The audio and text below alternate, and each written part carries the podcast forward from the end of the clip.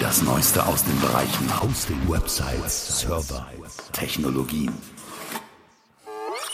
Der Podcast von GoNeo. Hallo, Markus Kirkmeister hier und das ist Episode Nummer 40 im GoNeo Webmacher Podcast. Ja, wer oder was ist Goneo, kann ich sagen. Goneo ist ein Webhosting-Unternehmen hier in Deutschland, zwölf Jahre jetzt am Markt und hier gibt es humbugfreie, praktische und dauergünstige Hosting-Pakete für dein WordPress, für dein Joomla, Drupal, OnCloud, Nextcloud oder was du immer auch einsetzen möchtest auf PHP und MySQL-Basis. Und weil wir wollen, dass du möglichst viel da rausholst, also neue Kunden gewinnst, äh, viele User kontaktieren kannst, vielleicht auch Leads generieren kannst, ja, dafür machen wir den wöchentlichen Webmacher-Podcast für alle Webseitenbetreiber, also auch nicht nur für unsere Kunden, sondern vor allem für all die vielen Freelancer da draußen, für die Mikrounternehmer und die kleinen Organisationen, also für, für Organisationen, wo nicht ein ganzes Team für die Webseite zur Verfügung steht, sondern wo derjenige, der sich um die Webseite kümmert, vielleicht auch noch alle anderen Sachen mitmachen muss. Wenn du Alleinunternehmer bist oder wenn ihr zu zweit, zu dritt irgendwie da arbeitet, dann kann man sich das nicht so, so feingliedrig aufteilen, sondern da ist jeder so ein bisschen für alles zuständig und hier wollen wir ein bisschen Input geben, weil wir davon ausgehen, da stehen jetzt nicht die Geldkoffer rum, die man einfach zur Agentur tragen kann und sagt, hey, macht mal oder wo beliebig neue Leute eingestellt werden können. Und äh, ich, ich, ich könnte mir schon vorstellen, da gibt es ziemlich viel Informationsbedarf. Haben wir ja auch erlebt und äh, wir wollen ein bisschen helfen, das zu füllen. Ja? Zuerst mal, äh, ich freue mich, dass du wieder zuhörst. Wenn du heute zum ersten Mal dabei bist, dann herzliches Willkommen. Abonniere diesen Podcast, damit dir keine Episode entgeht. Vergib bei iTunes für uns auch gerne fünf Sterne. Muss mal suchen nach Guneo, Webmacher Podcast. Und wenn du möchtest, gib ein ehrliches Feedback über ja, irgendeinen unserer Kanäle, also auf iTunes eben als Rezension oder auf Facebook oder auch im Guneo Blog in den Kommentaren. Ähm, zu Anfang jetzt so ein ganz, ganz kleiner Werbeblock, eigentlich ein konkreter Tipp. Ich habe ja gesagt, hier bei Goneo gibt es humbugfreies Hosting es ist richtig, der Einstieg ist auch sehr, sehr günstig möglich. Für 2,99 Euro im Monat bist du dabei und zwar dauerhaft. Also das springt dann nicht plötzlich auf ein anderes Preislevel nach drei Monaten, nach sechs Monaten, nach zwölf Monaten, sondern es bleibt bei 2,99 Euro im Monat. Da drin ist eine eigene DE-Domain, du hast eine MySQL-Datenbank, du hast PHP, 7.2 bis hin zu 7.2 kannst du auch auswählen. Und du hast Webspace, halt alles, was du brauchst. Ne? Also geh mal mit dem Browser auf http goneo.hosting. Kannst auch auf goneo.de gehen, aber goneo.hosting, das ist unsere Aktionswebsite. Schau einfach mal vor, vorbei, wenn du jetzt keine Hand frei hast zum Tippen, keinen Browser da oder so. Du hast ja einen Podcast wahrscheinlich auch deswegen, weil du gerade äh, was anderes tust. Zum Beispiel sitzt du im Zug oder im Auto oder so. Deswegen merkst du einfach mal goneo.hosting. In der letzten Episode hatte ich ja, ja, komplett eigentlich so aus der Praxis erzählt, weil wir, schauen uns natürlich auch sehr, sehr viele Seiten an und wir wollten mal wissen, woran liegt es denn eigentlich, dass es so viele Webseiten gibt, die zwar jetzt mit großer Motivation und mit äh, viel Energie gestartet sind und dann so nach ja, drei, sechs, zwölf, was auch immer, vielleicht auch nach, nach 24 Monaten sieht man dann, die bleiben eigentlich unter ihren Möglichkeiten. Was ist da passiert? Warum entwickeln die Leute das nicht weiter? Wir sind da auf so, ja, sechs Kategorien gekommen, die erklären, warum diese Seiten nicht so sichtbar sind oder warum die nicht nach vorne gekommen sind. Dabei ist jetzt so alles, was Technologie angeht oder Technik angeht, ja, also diese, diese Statuscodes 404, Verlinkungsfehler, Inkonsistenzen im Code und so weiter, ist in eine Kategorie jetzt mal gepackt worden, nicht weil das komplett unwichtig ist und weil man das ausblenden muss, sondern ähm, das ist eben ein Teil der Erklärung und ein anderer Teil der Erklärung hat eben viel mit Content zu tun was da steht, wie es aufbereitet ist, wie sieht die Content-Architektur aus, wie äh, ist, ist der Seitenplan eigentlich, kommt die Message eigentlich rüber, wird überhaupt was ausgesagt. Und es kommt auch sehr, sehr darauf an, wie die Seite promoted wird oder eben nicht. Also welche Kanäle werden eingesetzt, was, was wird überhaupt getan und manchmal wird halt auch äh, gar nichts getan. Manchmal ist auch gar kein Content da, der sich in irgendeiner Weise promoten lässt. Auch das gibt es halt. So, das war so wirklich aus der Praxis gegriffen. Das war die Episode 39. Wenn dich das interessiert und du das jetzt äh, nicht mehr so vor Augen hast oder vor Ohren hast, dann kannst du es ja nochmal nachhören. Also wir bemühen uns ja schon immer, diese Episoden relativ zeitlos zu machen und nicht zu sagen, das ist komplett nur an der Aktualität aufgehängt, weil jetzt gerade mal äh, irgendwie eine Meldung kam oder so, die wir halt kommentieren, sondern eigentlich sollten die Episoden schon ein bisschen zeitloser sein. Wir haben also auch gesehen, dass natürlich es bestimmte Treiber gibt, so also bestimmte Dinge, die äh, die ein Interesse besonders auslösen. Das war mit der DSGVO so. Ja, also, also diese Episode hat alle Download-Rekorde, die wir bisher so hatten, geschlagen. Also es ist massiv oft abgerufen worden. Also da war natürlich ein riesen Informationsbedarf. Heute dachte ich mir, wir gehen mal ein bisschen auf die Metaebene, gehen mal ein bisschen, ein bisschen raus so aus dem Alltäglichen, gehen mal ein bisschen so in die ja, in, in, in, in, in Art und Weise Helikopterperspektive und äh, schauen uns das mal so ein bisschen top-down an. Ja, also es gab ja, wie gesagt, letzte Zeit einige Dinge, die uns angetrieben haben, so eher von außen. Ähm, da mussten wir aktiv werden, Stichwort DSGVO, Datenschutz äh, die eben einen Termin hatte. Ab dann ist es rechtskräftig. Da hatten viele Angst, auch oh, kommen jetzt die, die großen Bußgelder, kommen die Abmahnungen. Das ist Gott sei Dank momentan noch ausgeblieben. Dann hatten wir aber auch so Fragen, ja, was ist mit meiner äh, Facebook-Fanpage? Darf ich die jetzt noch betreiben oder ähm, werde ich jetzt mitverantwortlich gemacht für etwaige Datenschutzverstöße, die Facebook da betreibt. Da gab es ja so ein Urteil des Europäischen Gerichtshofs. Auch das hat wieder verunsichert. Verhalte ich mich richtig? Äh, soll ich lieber löschen oder die, die Seite offline nehmen oder so? Also die, die Facebook-Seite unsichtbar stellen. Das geht ja. Ja, äh, momentan ist diese Diskussion jetzt wieder so ein bisschen woanders. Jetzt haben wir gerade wieder eine neue Diskussion, geht um das europäische Urheberrecht, um ein Leistungsschutzrecht. Das auch die Frage tangiert, wie kann ich denn künftig mit Links umgehen? Wenn ich irgendwie auf Presse- oder Verlagsprodukte verweisen möchte mit Links, darf ich das noch oder brauche ich dann eine Lizenz? Brauche ich eine Genehmigung des Verlages, um so kleinste Teile überhaupt zu verlinken? Und dann hatten wir im Frühjahr jetzt auch einige Konferenzen und Veranstaltungen, so ja, die, die, halt so Technologiethemen aufgegriffen haben, Internetthemen behandelt haben. Da kann man sich jetzt auch die CeBIT dazu zählen. Ist gerade letzte Woche zu Ende gegangen, am vergangenen Freitag.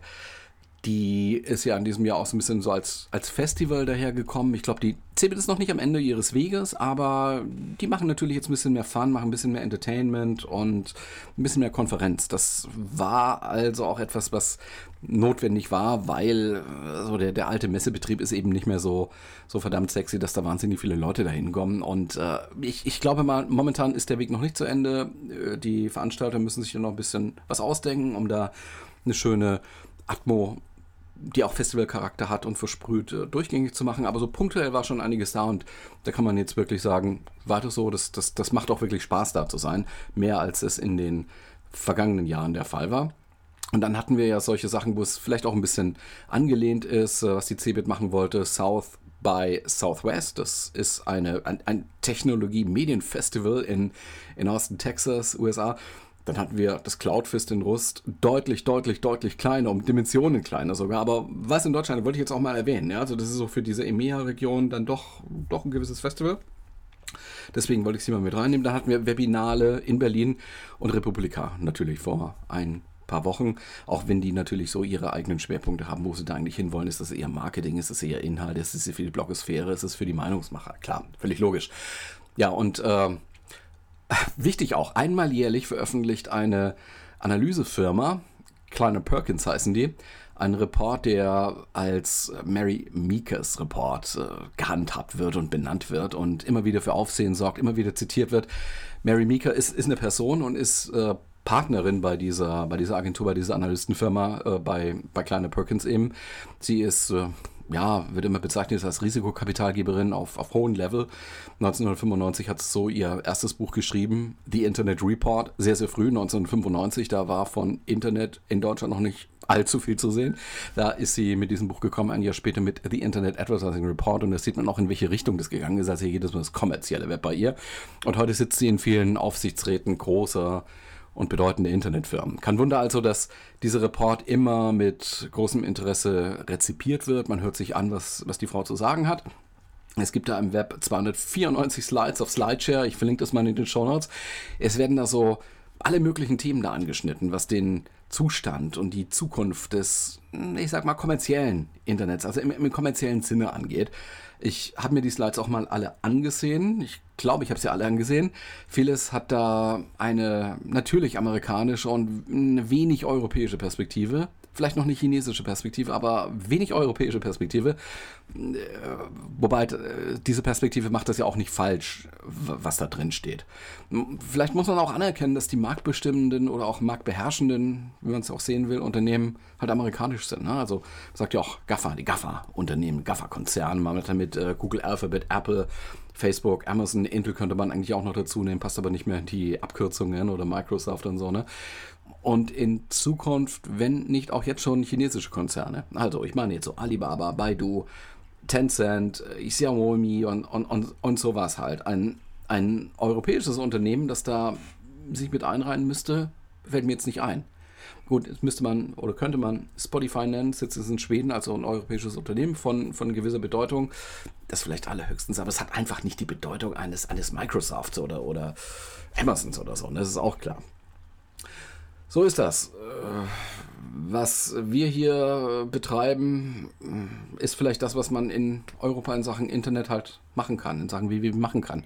Ihr kleinere Websites, so an die Spitze jetzt so im, im Consumer-Bereich, ne? Consumer Services wie Facebook oder, oder Google oder sowas, da, da wird man nicht mehr hinkommen können. Also es ist sehr, sehr schwer, schwer vorstellbar. Ich glaube, der Zug ist da vermutlich abgefahren.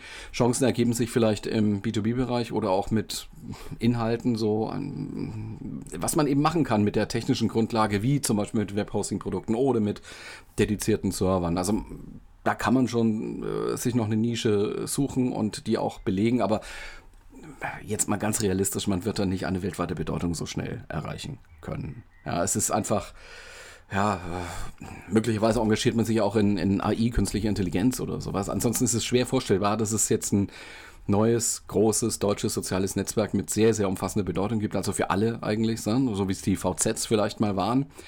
Oder deutschen Messenger. Nie unmöglich, aber es erscheint mir wirklich nicht allzu sehr realistisch. Wie gesagt, man kann Nischen bedienen, versuchen Dinge zu optimieren gibt ja immer wieder Möglichkeiten, aber vielleicht nicht unbedingt das Next Big Thing im Web aus europäischer Perspektive. Lehne mich jetzt ein bisschen aus dem Fenster, aber hm, ja, wenn man die Realität heute so anschaut, die sich da auch so in diesem Mary Meekers Report da widerspiegelt. Und ich habe diesen Report mit der Frage gelesen, was kann man denn heute so als deutsches, vielleicht auch als kleineres Internetunternehmen da jetzt tun? Ja, man hat jetzt eine Webseite, betreibt mehrere Webseiten, hat eigentlich tolle Businessmodelle, aber auf was muss man sich denn jetzt eigentlich einstellen? Was, was sagen die denn? Also was steht da drin? Also wenig überraschend, um, um mal damit anzufangen Anfang dürfte halt sein, die Technologiebranche wächst weiter. Internetdurchdringung steigt auf globaler Skala weiter an, liegt nun bei 49 Prozent. Das heißt aber jetzt auch, es kommt eine gewisse Sättigung. Also wer jetzt in, in, neue Märkte rein möchte, dürfte es schon ein bisschen schwerer haben als damals, wo, wo die Durchdringung so bei 30 Prozent war.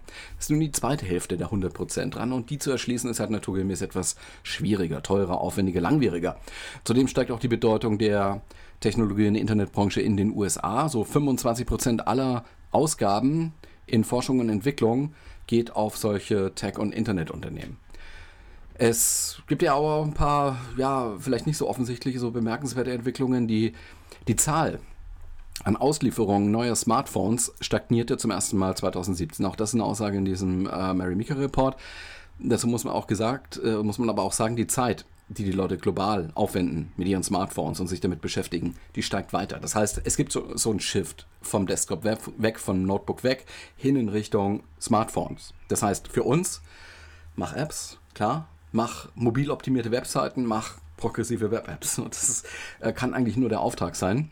Ein anderer wichtiger Punkt dabei, Mobile Payment. Also die User schauen sich nicht nur die Produkte on, on, online an, mobil an, äh, sie wollen dann vielleicht auch direkt kaufen. Und äh, versuchen mal so eine, so eine IBAN-Nummer oder sowas auswendig zu, zu, zu lernen und dann einzugeben mit der kleinen Tastatur ist wirklich nicht so schön. Also gerade so, wenn du jetzt im E-Commerce unterwegs bist, braucht man, brauchst du da eine, eine Lösung, die äh, den Leuten es einfach macht, deine Produkte zu bezahlen. Auch wichtig, ich habe es vorhin schon mal erwähnt, AI, künstliche Intelligenz in den Produkten. Nun muss man ja fragen, äh, was kann man denn da machen in den Produkten? Wo ist da die, die äh, Innovation möglich? AI Artificial Intelligence ist so ein zweischneidiges Schwert. Ne? Damit sind Dinge möglich wie Personalisierung. Leute mögen das. Das wird als Innovation empfunden. Es gibt also bessere Empfehlungen, äh, auf, auf Interessen zugeschnittene Inhalte. Toll.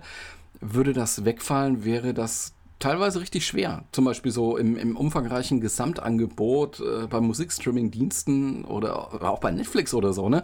Das zu finden, was eigentlich äh, persönlich passen würde zu einem. Also man, man würde sich wahrscheinlich tot scrollen oder tot suchen oder, oder man hätte dann so einen Krampf in, im, im Daumen mobil vom Wischen auf der, auf der Smartphone-Tastatur. Auf der anderen Seite setzt das halt voraus, dass man Daten erheben muss und äh, man muss diese Daten sammeln, um sie auswerten zu können. Man muss blöderweise richtig viel an solchen Daten sammeln für maschinelles Lernen. Je mehr, desto besser. Desto größer ist nämlich die Vorhersagekraft und die Genauigkeit dieser Prognosen. Na, darum geht es ja. Aber äh, gerade die Datensammlung wird ja nur noch ein bisschen kritisch beobachtet. Stichworte Privacy, DSGVO. Also DSGVO sagt ganz klar, sei mit der Datenerhebung so sparsam wie es nur geht. Das ist eines dieser Prinzipien, was in dieser Verordnung drin steht.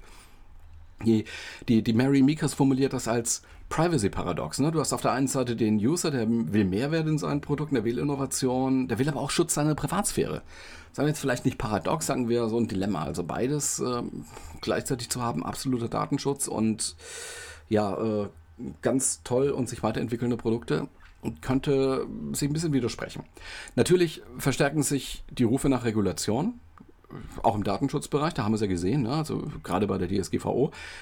Und da war es halt so, dass diese, diese Vorschriften, die die Leute da so als, als Gesetzesmacher, als Gesetzgeber im Auge hatten, die richten sich schon gegen äh, Konzerne wie Facebook oder Google. Die haben die im Augen, aber man kann ja keine, keine äh, Gesetze machen, die jetzt nur auf einige wenige große Konzerne oder so abgestimmt sind oder zugeschnitten sind oder bestimmt sind, sondern da sind auch die Kleinen dann betroffen und die mittelgroßen. Also auch letztendlich wir als ganz normaler Webseitenbetreiber, die wir eine Domain haben, da läuft ein bisschen ein Blog drauf oder so, auch wir sind da jetzt betroffen und wir müssen da jetzt so eine 13-seitige Datenschutzerklärung oder sowas haben, ne? so ein Consent-Fenster, kann der User dann draufklicken, hat also zwei Klicks mehr oder einen Klick mehr, bevor er seinen Content nutzen kann, nervt ein bisschen. Ja, ähm, ist halt die Frage, was jetzt gewonnen ist. Auch äh, im, im E-Commerce-Bereich hat sich einiges verschoben, auch das steht in diesem Report.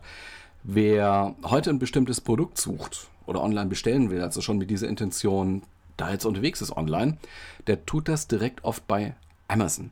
Also bisher war das ja eher so Google, wenn ich irgendwas suche, weiß ich nicht was, wo, wo irgendwie der Inhalt dafür liegt, ne, nimm Google. Jetzt ist es so, wenn es darum geht, ich will was kaufen, will was bestellen online, gehe gleich zu Amazon. Also da kursieren jetzt Zahlen, also offensichtlich ist es schon in 49% der Fälle so, wenn jemand ein Produkt sucht, sucht er zuerst bei Amazon danach. Bei Google suchen dann 36% nach dem konkreten Produkt. Social Media Plattformen sind wichtige geworden, eine weitere Aussage, also die User und, und, Kunden und künftigen Kunden sehen Produkte auf, auf Facebook oder auf Instagram, auf Pinterest oder so und kaufen direkt auf diesem Weg, also per Klick auf einen Link. Dazu gibt es auch Zahlen. Da gab es Erhebungen, ja, und äh, da gaben 44 Prozent der Befragten an, sie hätten ein Produkt äh, in Social Media online gesehen und später dann gekauft. Also dieser Anteil, ich habe es gesehen und ich kaufe das, 44 Prozent. 11 Prozent sagten, sie hätten es sofort gekauft. Also diese 44 Prozent, der größere Teil sagte, ich habe es später gekauft. Und 11 Prozent sagten, ich habe es sofort gekauft. Gesehen, sofort gekauft. Bleiben wir zu 45 Prozent übrig. Das ist halt der Rest, der nicht gekauft hat. Also zwar gesehen, aber halt nicht gekauft. Aber 44 plus 11 Prozent haben dann gekauft. Also das unterstreicht schon ein bisschen die, die Bedeutung von Social-Media-Plattformen. Die scheinen bei der Vermarktung von Produkten offensichtlich sehr stark an Bedeutung gewonnen. So haben dazu zählen, äh, ich habe sie schon genannt, ja, Facebook, Instagram, Pinterest, aber eben auch Twitter. Twitter zwar ein bisschen, bisschen weniger jetzt als äh, Instagram und Facebook, aber deutlich. Also äh, ist jetzt vielleicht ein bisschen die amerikanische Perspektive hier drin. In Europa dürfte Twitter jetzt nicht ganz so bedeutend sein, aber in diesem Report steht es eben mit, mit, ich sag mal, 36 Prozent dann drin. Also schon, schon ein relevanter Faktor. Hier kommen, denke ich mal, die Influencer ins Spiel da hat man halt oft so Themen wie Reise, Mode. Ja, das sind beliebte Themen, die sich vielleicht auch schon, schon schön bebildern lassen. Das war ja auch bei der, ähm, bei der CeBIT ähm, beim Digital Friday. Da hat jeder Tag so einen Namen. Der Freitag war halt Digital Friday. War das auch ein Thema? Da gibt es so Untermarken, ne, die keiner so richtig auseinanderhalten kann. D-Talk, Signals oder so. Da haben die drüber gesprochen. Da ging es um Influencer, sind auch bei Influencer aufgetreten für Sixt oder für andere Unternehmen, haben gesagt, was sie da machen und welche Erfolge sie damit haben. Das scheint wirklich ein sehr, sehr großer Punkt zu sein. Also Influencer sind heute schon wichtig. Ähm, überhaupt, wenn man jetzt so Facebook anguckt, äh, um, um, jetzt wieder in diesen Mary Meekers Report zu gehen, die Durchklickrate auf gezeigte Produkte bei Facebook soll so bei 3% liegen. Das ist eine große Zahl. Wenn man sich anguckt, welche Klickraten hat man auf Banner, die man so streut, vielleicht auch ein bisschen ausgerichtet streut, also auf Zielgruppen runtergebrochen gestreut, da sind 3% natürlich schon, also Klick, Rate, ja, nicht nur irgendwie Interaktion, sondern Klickrate, 3%. Ähm, Facebook ist eine Verkaufsmaschine in diesem Sinn, wenn man so will. Ja.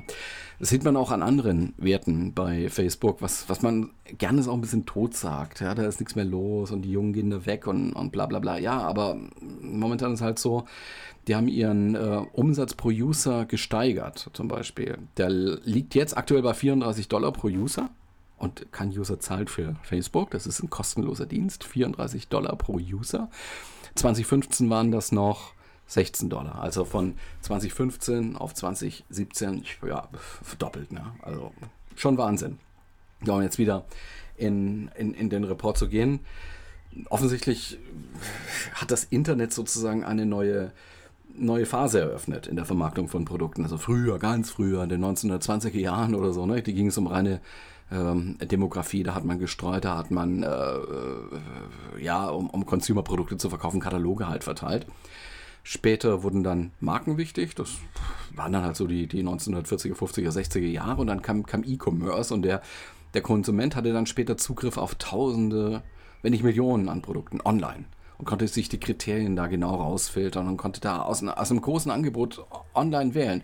Und heute läuft die Vermarktung, das ist, darauf soll es rausgehen, heute läuft die Vermarktung über automatische oder eben auch über persönlich dargebrachte Empfehlungen, kuratierte Produktempfehlungen, die aufgrund von vorhandenen Daten oder auch äh, ja, aufgrund von vorhandenen Daten ja, äh, für individuelle Kundenkreise zugeschnitten und gefunden werden.